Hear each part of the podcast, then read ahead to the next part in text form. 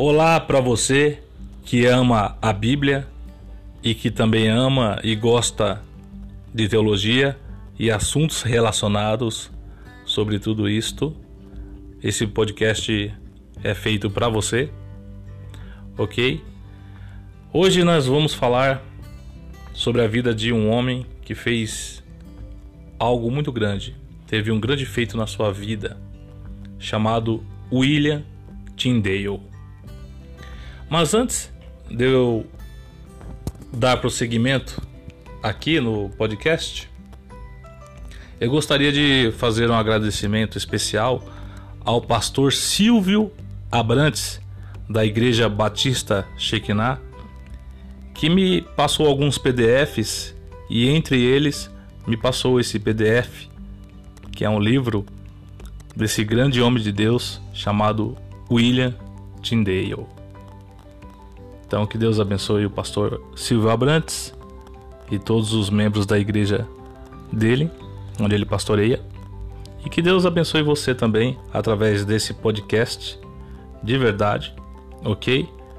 Ainda aqui na introdução do podcast, eu gostaria de dizer que a Bíblia ela é a mensagem perfeita de Deus dada a nós seres imperfeitos.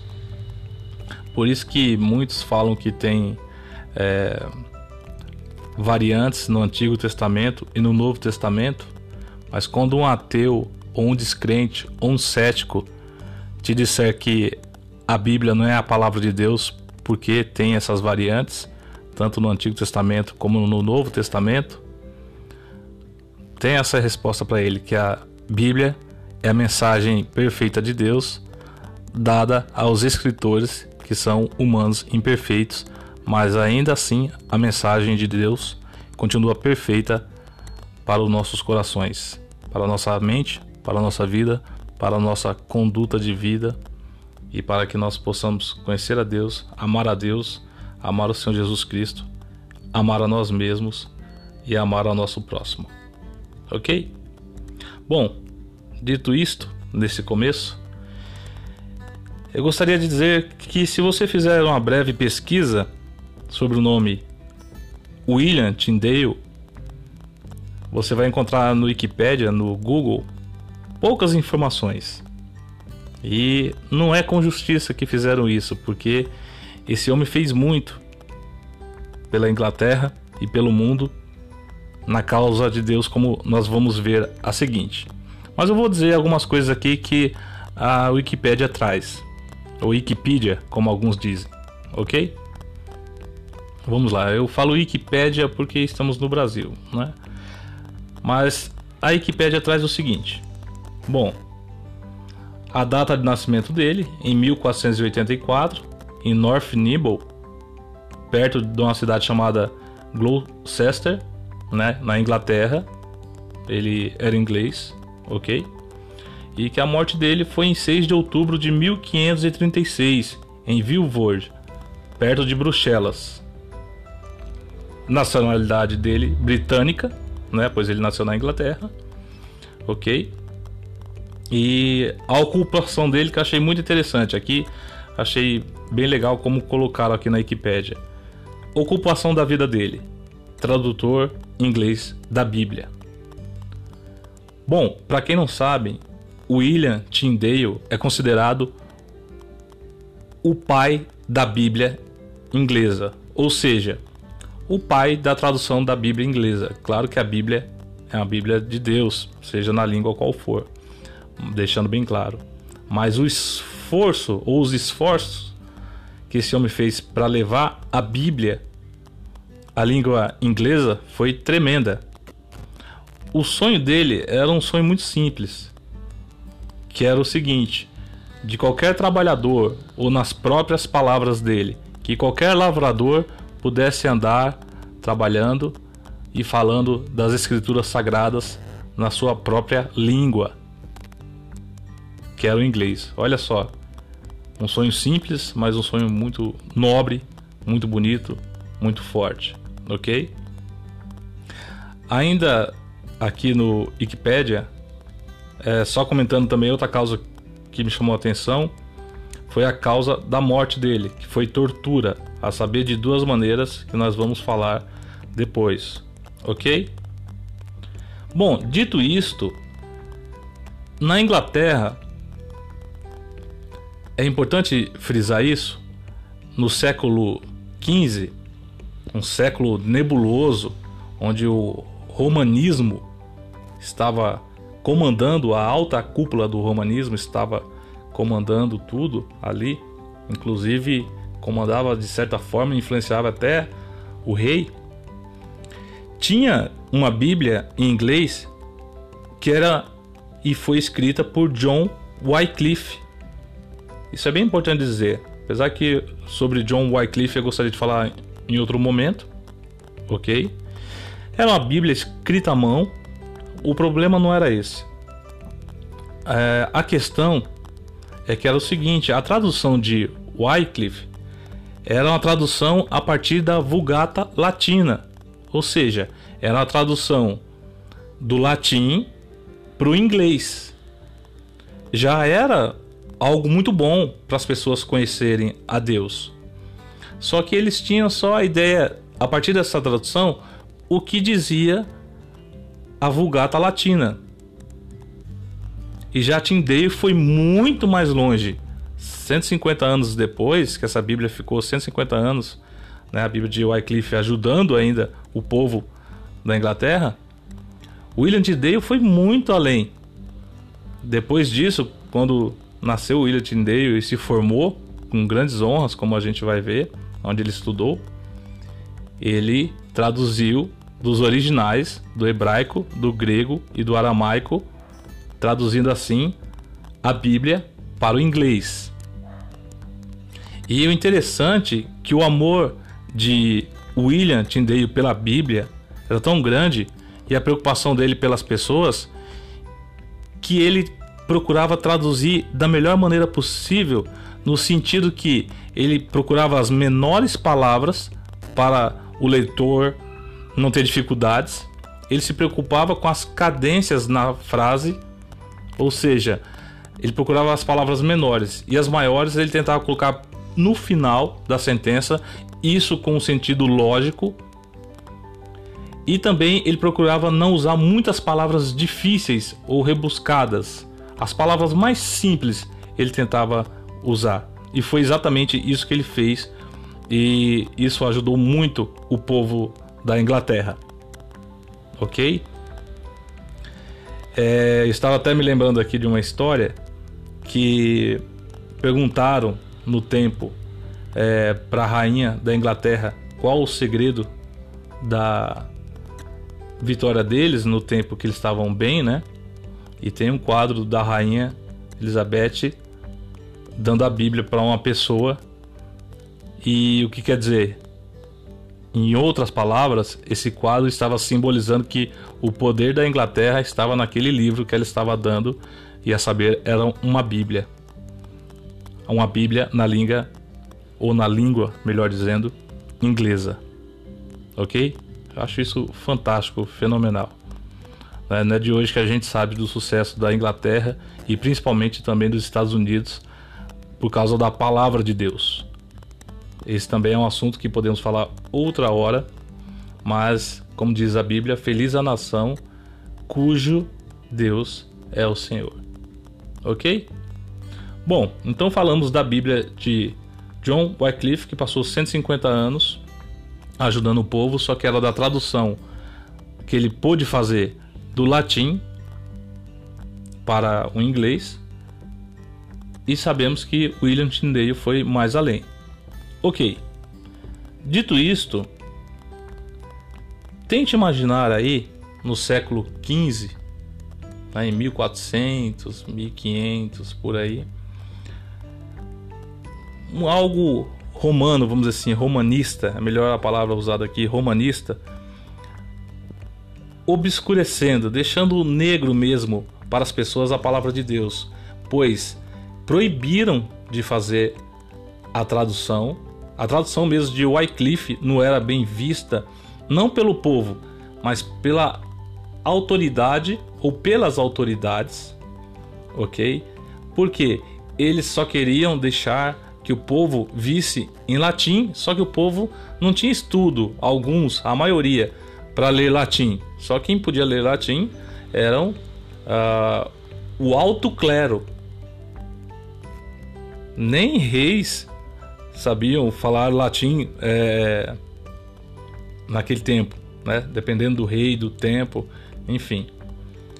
E Deus, mesmo no meio desse, vamos dizer assim, marasmo, né, negro, vamos dizer assim, nesse século, Deus deixou ali uns 20 mil sacerdotes piedosos na Inglaterra.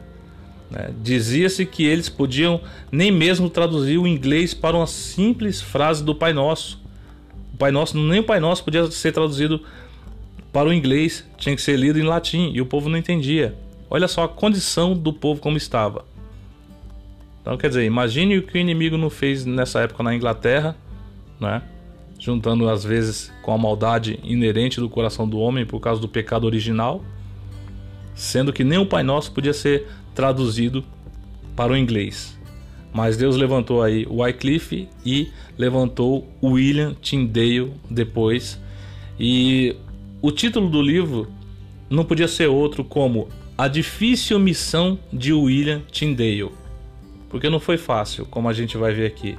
Se você procurar esse livro na editora Fiel, no site da editora,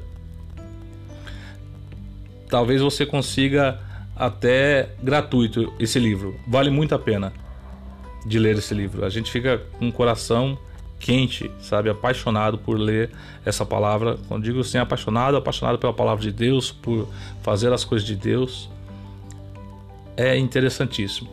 E eu gostaria de trazer só um pouco aqui, dar uma pincelada uh, de tudo isso que eu li há alguns dias, que fez parte e faz ainda das minhas leituras, né? Mas esse livro eu já acabei e eu achei fenomenal a ponto aqui de compartilhar com vocês. Ok? Então, é, falando aqui de William Tyndale, ele foi professor é, de Oxford. E um bom professor se formou cedo, muito cedo também. E Cambridge, duas faculdades aí renomadas. Tremendo. Então, sobre a, a formação dele foi gigantesca. E ele, quando se formou na Inglaterra, teve esse sonho de traduzir a Bíblia do original para que todo camponês pudesse falar a Bíblia na própria língua deles. Isso contagiou muito. Ele chegou a criar palavras como behold, né, no inglês, que quer dizer observar ou contemplar. Foi ele que criou. Tem outras coisas que ele criou que Shakespeare, inclusive, é, se beneficiou disso, usou em suas peças, né? Shakespeare, que é tanto amado aí, ser ou não ser, né? enfim, todos conhecem essa frase. Ele foi muito influenciado por essa língua inglesa e muitas pessoas foram influenciadas no bom sentido da palavra.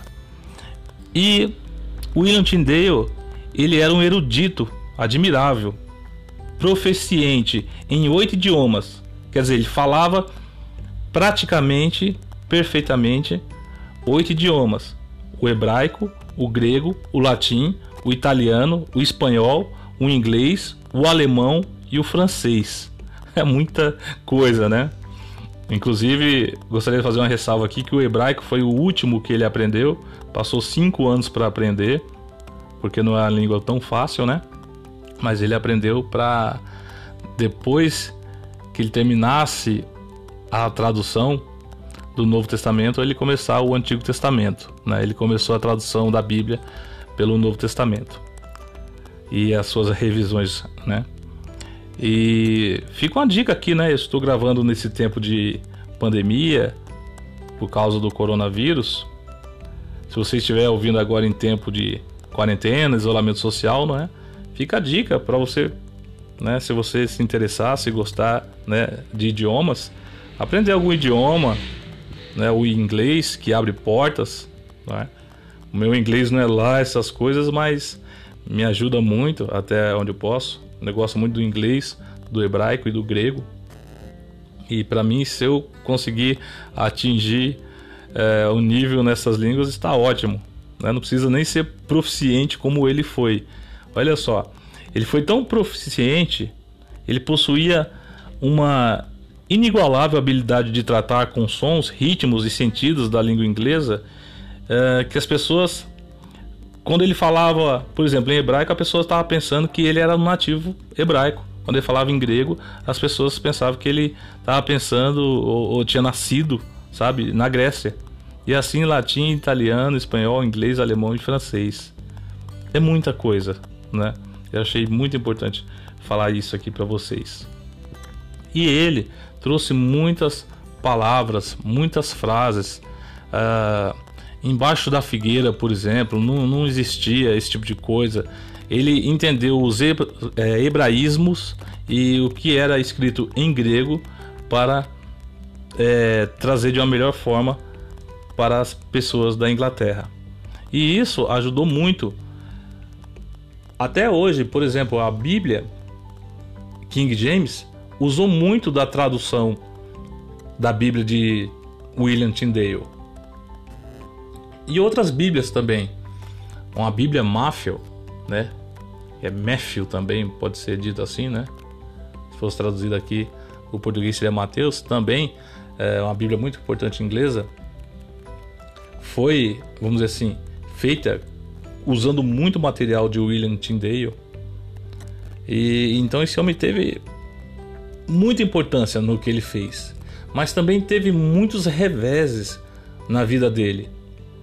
Por exemplo, como era proibida a tradução da Bíblia, olha só que coisa, hoje para nós não tem nexo, né? Graças a Deus temos bons tradutores da Bíblia para o nosso idioma, né? E para outros idiomas, né? Ainda falta a Bíblia ser traduzida para uh, outros idiomas ainda que a gente sabe, mas que Deus levante tradutores também para essas pessoas, deve também ser um motivo de nossas orações.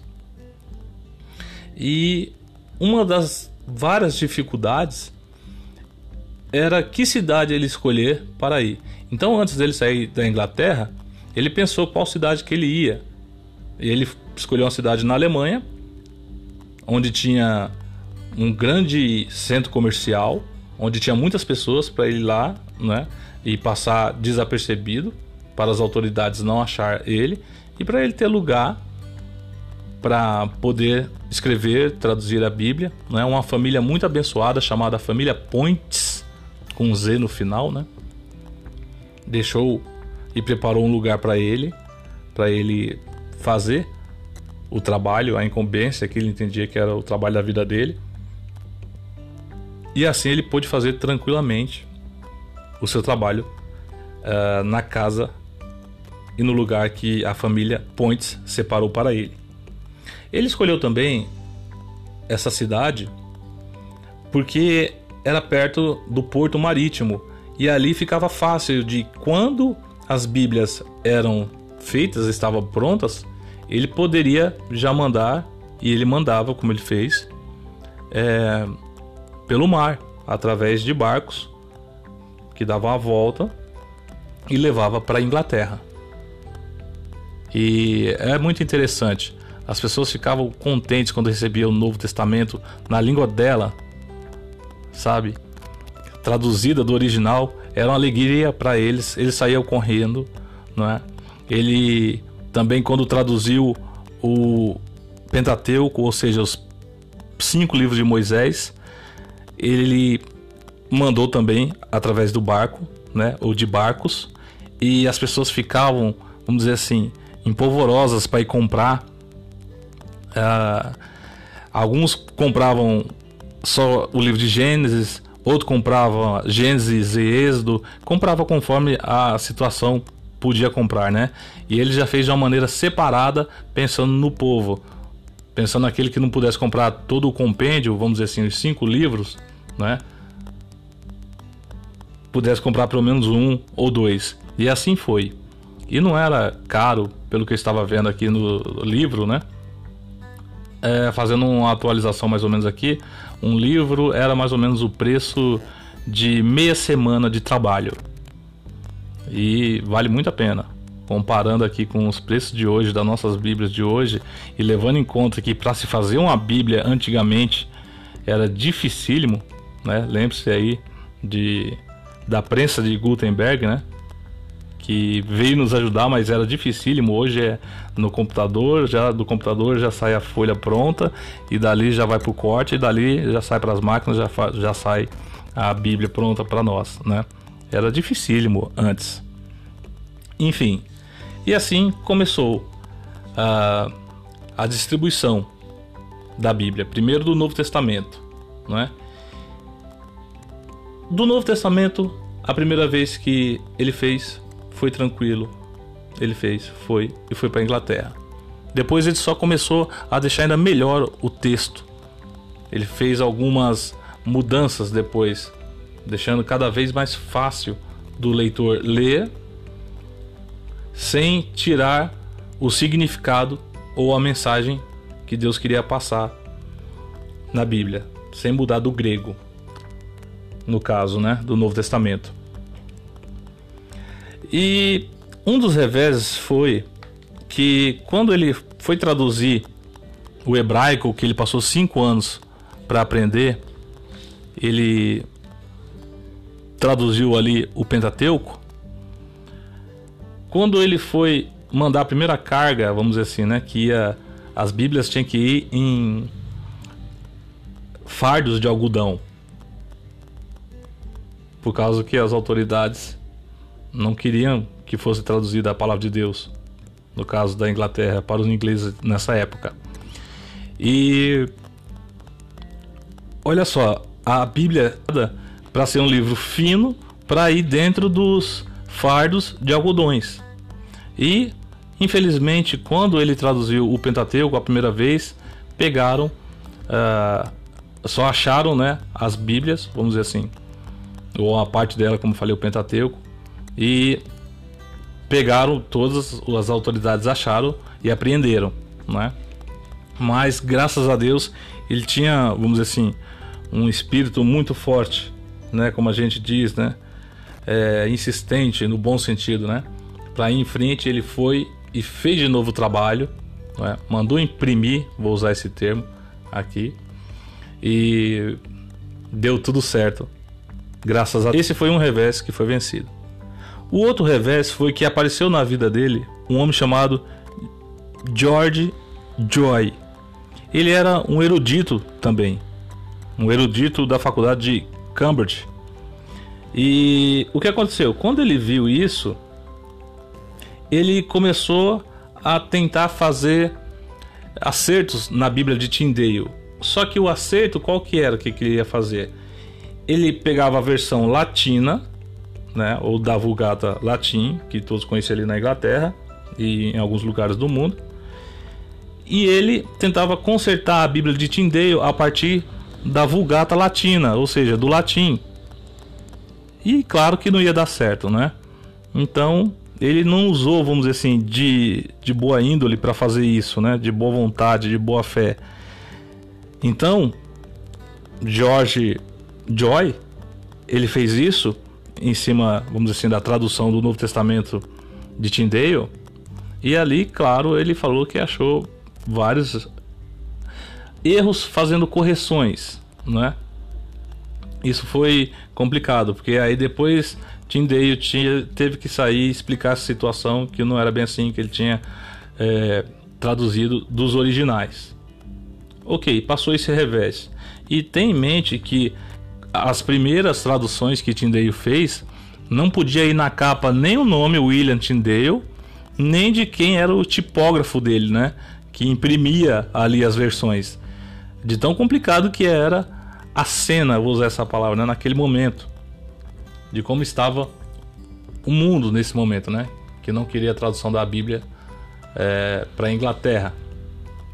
Então, nem ele não podia, vamos dizer assim, vou usar esse termo, se dar o luxo ou ser reconhecido colocando o nome dele nas primeiras impressões. Só a última impressão do Novo Testamento dele, que aí sim ele pode colocar o nome dele todo direitinho, mas antes teve um processo, antes ia em branco essa página, as primeiras páginas, as antepenúltimas e penúltimas ia com um W e com um T, aí as pessoas já sabiam que era William Tyndale, não é? Que tinha traduzido ali, então já sabia que era uma tradução confiante, ok? Mas foi um trabalho, e na, nas últimas traduções, como eu falei, né? Ou melhor dizendo, quando eu falo assim, as últimas traduções é que ele sempre ele estava revendo, todo ano ele revia é, como ele podia melhorar. Então, na sua última revisão, ele usou é, o seu nome, William Tyndale, né? Na antepenúltima e na penúltima, WT, para ficar mais fácil para a gente entender aqui, ok? Bom, outro revés também muito grande foi o seguinte, que quando viram o sucesso da Bíblia chegando, que sim, se realizou o sonho dele de um lavrador, um trabalhador comum, falar das escrituras, né, enquanto trabalhava no dia a dia, ele podia pensar e falar das escrituras na sua própria língua nativa, no inglês. Quando viram isso acontecendo, muitas pessoas começaram a piratear já naquele tempo. Quer dizer, então, uh, piratear não é um negócio novo, né? Já é um negócio que faz muito tempo, né? E o que aconteceu? Começaram a piratear para ganhar dinheiro, fazer lucro com isso, né?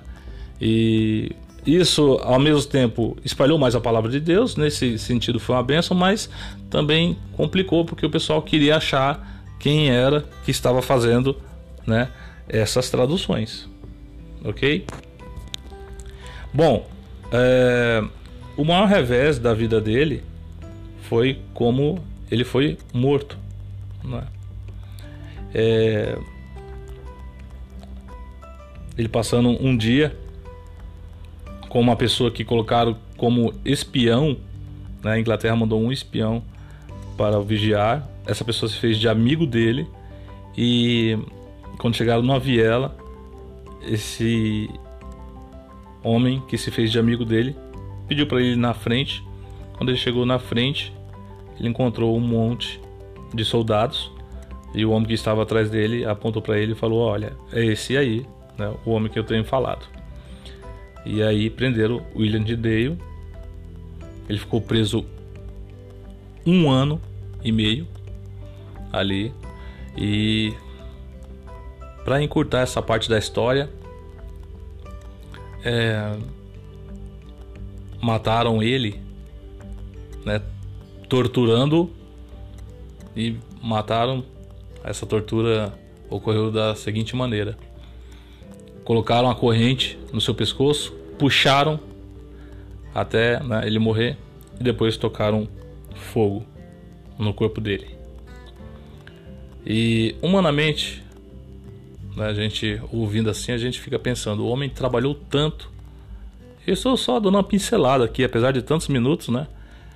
Mas só uma pincelada do que tem no livro, tem muito mais coisa boa. Esse livro é do teólogo chamado Steve Lawson. Ele explica muito melhor, claro, do que eu.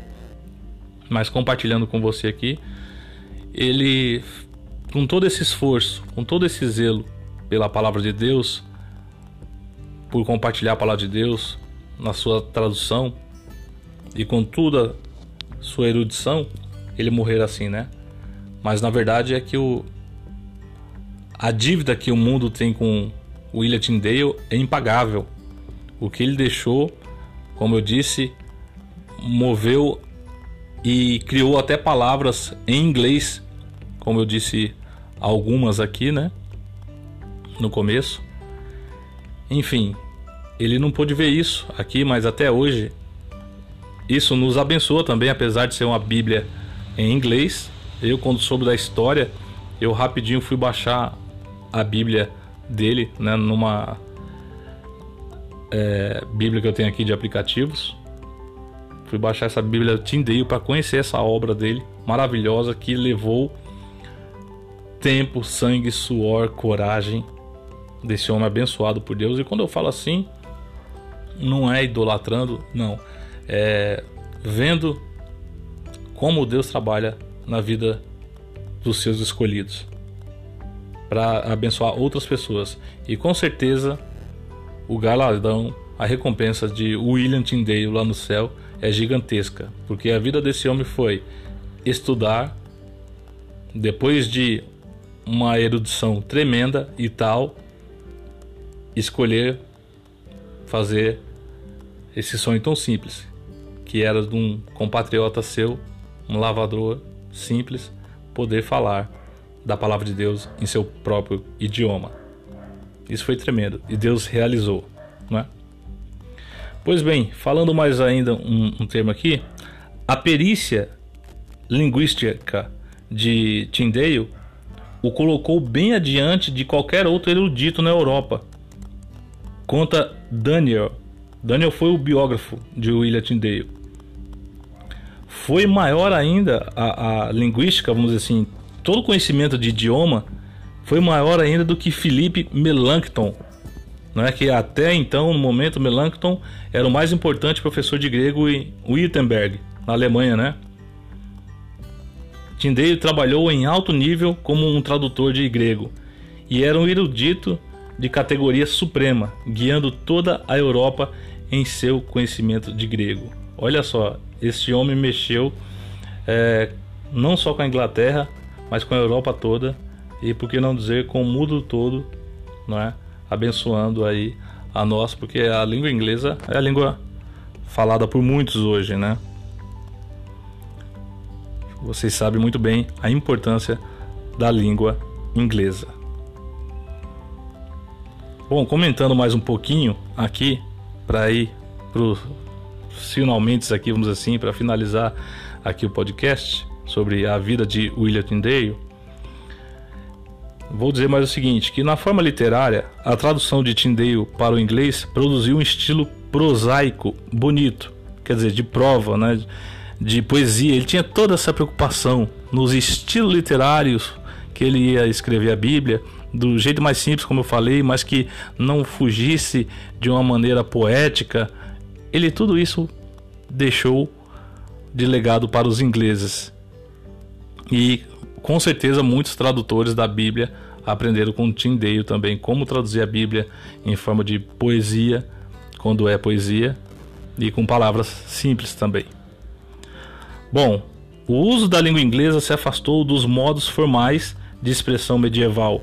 Era uma língua quase bárbara antes disso, pois esse gênero antigo era muito requintado para o homem comum ler com clareza, entendimento ou prazer. Em vez disso, a técnica de tradução de Tyndale produziu um texto claro, legível e direto, que era majestoso em sua redação e fraseologia mas facilmente compreensível. Como ele dissera antes, era um livro para o lavrador. Olha que bonito, até rima, né? Quem diz essas palavras é o escritor desse livro aqui, o teólogo Steve Lawson, né? Se você não conhece aí, pesquise, vale a pena conhecer também o trabalho de Steve, o Steven, melhor dizendo, né? Lawson, que é um teólogo contemporâneo nosso, dos nossos tempos, e ele resolveu, ele resolveu escrever livros sobre homens piedosos, e aqui estamos falando de um deles, que foi William Tyndale. Tremendo, né? Ele estava na cidade aqui, eu falei a cidade, eu gostaria de ressaltar o nome da cidade, melhor dizendo, falar o nome da cidade que eu não falei antes. Ele escolheu Antuérpia para trabalhar tanto o Novo Testamento e o Antigo Testamento. Bom, vamos lá. William Tyndale acreditava que sinônimos ajudavam em reter a atenção do leitor. Por exemplo, o erudito David Daniel, como eu falei aqui, que era o biógrafo de William Tyndale, ressalta que Tyndale traduziu a preposição hebraica tatal, vou dar só um exemplo aqui, de várias maneiras, incluindo em seu canto, em sua posição, em seu lugar. Então, explicando aqui, o que acontece?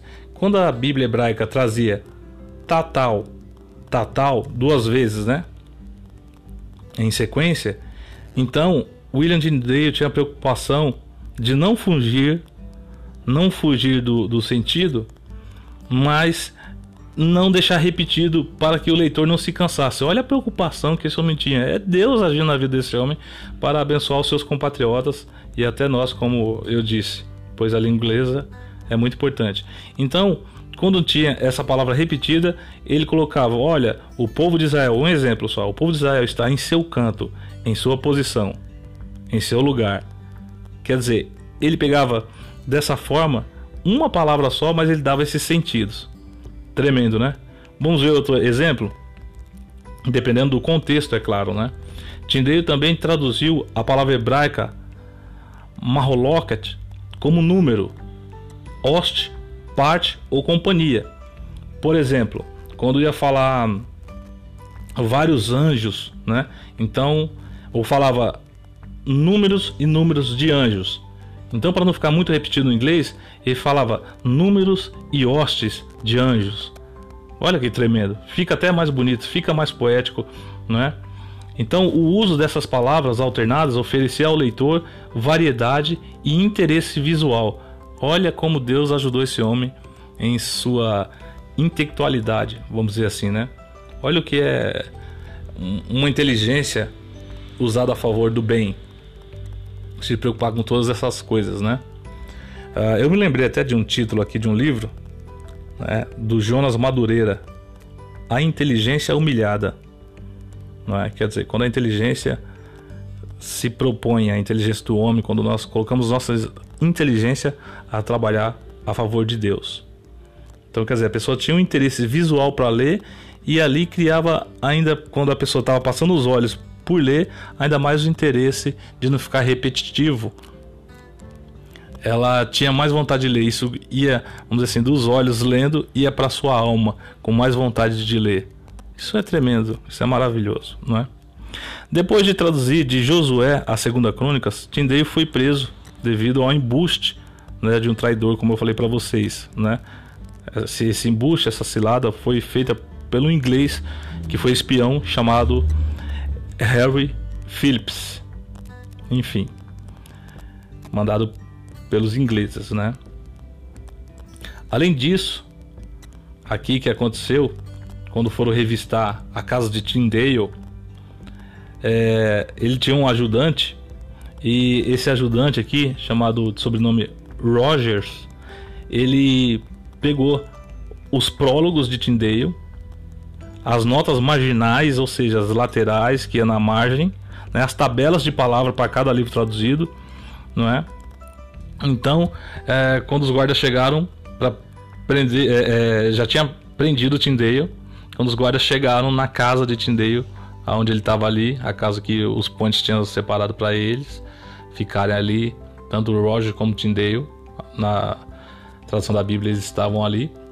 Quando prenderam o William Tyndale e foram pegar, né, confiscar as coisas, é, Rogers já tinha levado essas coisas para não ficar um trabalho todo perdido, né?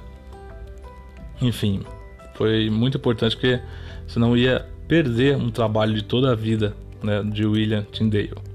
E Tyndale foi levado para o castelo de Vilvoord e aprisionado ali por um ano e meio.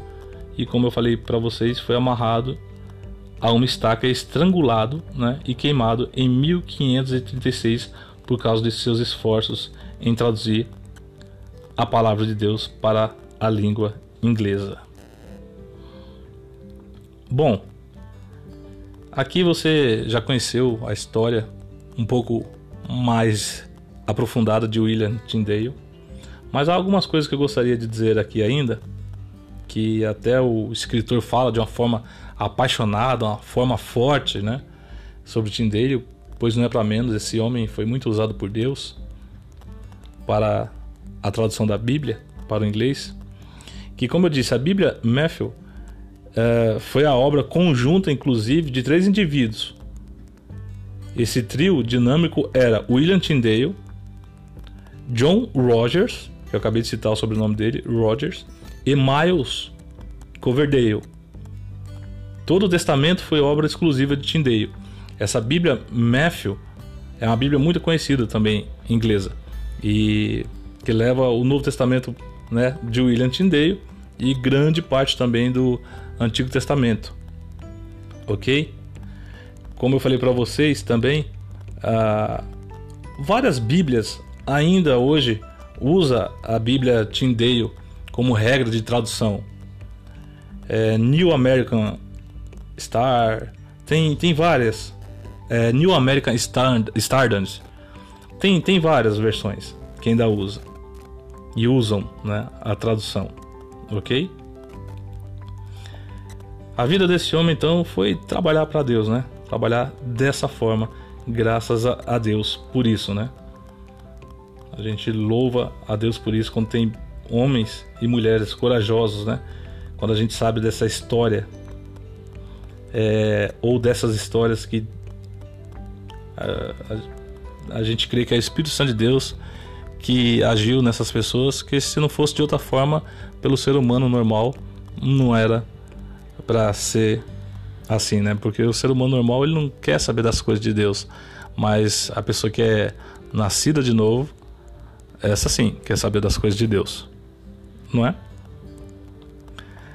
Ainda aqui no finalzinho do podcast, falando aqui, arrematando, né? Vamos dizer assim, o podcast, eu gostaria de dizer o seguinte: que William Tyndale foi um linguista e um filólogo, quer dizer, aquele que estuda línguas e sons, não é? Além de teólogo, como a gente viu, tradutor da Bíblia, notável, né? E um homem chamado Houghton escreveu: em qualquer das sete línguas que ele falasse, o ouvinte suporia que ele estava falando em sua língua natal. Olha só. Como erudito linguístico, Tyndale introduziu muitas palavras na língua inglesa. Eu já falei né, disso aqui. Em resumo, Tyndale sabia como as pessoas comuns falavam. Muitas das palavras introduzidas por Tyndale têm sido creditadas erroneamente a outros atores. Tem pessoas que pensam que muitas palavras foi, foi Miles Coverdale, como citei aqui, da Bíblia Matthew, que criou e não foi, foi William Tyndale. Outras pessoas pensam que William Shakespeare criou algumas palavras e não foi, foi de William Tyndale. Foi, eles usaram palavras que William Tyndale usou, né? Ele, na verdade, ele inventou essas palavras, vamos dizer assim, para melhor levar um sentido para o inglês. Tremendo, né? Eu citei para vocês aqui o exemplo behold, né? Que é contemplar ou observar. Uh, tem outros, por exemplo, fig leaves, que é folha de figueira, traduzindo do inglês para o português aqui. Tem muitas coisas que ele fez aqui e que ajudou muito aos ingleses. Antigamente não tinha essa palavra, por exemplo, vou tentar falar direitinho aqui essa palavra, apostleship, quer dizer, apostólico, não tinha essa palavra. Uh, brotherly, que é fraternal, não tinha essa palavra. E ele foi inventando essas palavras. Uh, castaway, Estou tentando fazer uma pronúncia melhor do meu inglês aqui, que é reprobable, né? Ou quer dizer, aquela pessoa que Deus reprova. Ele que inventou essa palavra, colocou lá. Tem muitas palavras. Essa palavra talvez você conheça mais, que é, são junção de duas palavras. Fisherman, né? De fish, peixe, man de homem, pescador. Então quer dizer, essas palavras já existiram, mas ele inventou o termo. Fisherman que ficou só uma palavra. Tremendo, né? E tem muitas coisas que eu poderia passar mais tempo falando, mas aqui já está muito longo o podcast. Enfim, mas tem muita coisa que Deus usou grandemente aqui. A inteligência, a intelectualidade de William Tyndale, pois era um homem de muito intelecto e usou sua coragem também, né? Nós possamos aí é, nos encorajar também nessa história não é? Nesse tempo de pandemia, de coronavírus, de isolamento social, de quarentena, que nós venhamos também a fazer algo para Deus, para nós, não é? Sempre tem um trabalho de Deus que nós vamos gostar de fazer. Né? Então, eu gosto muito de teologia e de idiomas, é por isso que eu faço essas coisas aqui também. E com certeza você também pode achar uma coisa dentro da Bíblia e dentro da teologia que você vai gostar de fazer E quando a gente gosta de fazer isso, isso é um prazer. Estou gastando meu tempo aqui, num bom modo de dizer, né? Nesses minutos todos aqui, mas com uma grande alegria. Ok? Perceba isso aqui, ó. Shakespeare, melhor dizendo, Shakespeare escreveu: O olho de homem não viu, o ouvido de homem não viu, a mão de homem não é capaz de provar sua língua, de conceber, nem seu coração de relatar o que foi o meu sonho. Isso é de uma peça de Shakespeare, ok? Mas não te lembra uma coisa? Olha só o que a palavra de Deus diz, e segundo a tradução de Tyndale diz, vou ler aqui, mas já fazendo a tradução para o português, que é a tradução de 1 Coríntios 2,9, ok? O olho não viu e o ouvido não ouviu, nem penetrou no coração do homem as coisas que Deus tem preparado para aqueles que o amam. Né? Sobre a passagem de Paulo dizendo que foi ali ao terceiro céu, né? E falando outras coisas. Então você vê, é, Shakespeare ficou tão impressionado com isso que usou essas palavras também. Tremendo. A obra de Tyndale se propagava como um fogo descontrolado pela Inglaterra e no exterior. Por fim, o povo inglês tinha acesso à palavra de Deus e sua língua nativa. Incontáveis multidões, desde o século XVI até aos nossos dias, se beneficiaram e se beneficiam dos seus esforços incessantes deste eminente tradutor da Bíblia. Mesmo depois de seu martírio, a obra de Tyndale mudaria a trajetória da civilização moderna. A luz da verdade de Deus estava rompendo o denso manto de trevas para resplandecer em todo o mercado, campo e lar da Inglaterra e do mundo, por assim dizer. Que tremendo também. Essas aqui são palavras do Steve Lawson em seu livro, ok? E aqui no finalzinho, ainda tanto Steve Lawson e C.S. Lewis eles colocam algo tremendo. Olha o que eles falam no livro, né? Ou escrevem no livro conforme você prefira, né? Queremos Tindeios novamente, né? Queremos mais pessoas como Tindeios, né? C.S. Lewis faz uma citação aqui: Tyndale é como um homem que envia mensagens durante uma guerra e envia frequentemente a mesma mensagem porque há uma chance de que um dos mensageiros chegue ao seu destino. Tyndale era dedicado, direta ou indiretamente, ao mesmo propósito: divulgar o Evangelho ou por comentário ou por tradução. Quem escreveu isso aqui foi C.S. Lewis, muito conhecido por Crônica de Nárnias e tantos outros trabalhos, né? Mas principalmente também pela teologia. É outro teólogo também que eu creio que algum de vocês conhece. Se não conhece, vale a pena conhecer também. Bom, as palavras finais de Tyndale antes de a corrente ao redor do seu pescoço estrangularam foram as seguintes palavras: Senhor, abre os olhos do rei da Inglaterra. Essa oração de alguém que está prestes a morrer foi respondida dois anos depois da morte dele, no caso da morte de William Tyndale, quando o rei Henrique VIII ordenou que a Bíblia fosse usada em toda Inglaterra. E a Bíblia se baseava grandemente na Bíblia de Tyndale, como falei, né? Portanto, em 1539, a própria edição da Bíblia de Tyndale se tornou oficialmente aprovada para ser impressa. Então, como eu falei aqui também, a dívida do mundo de fala inglesa e também de outros lugares é impagável para com William Tyndale. É uma dívida incalculável.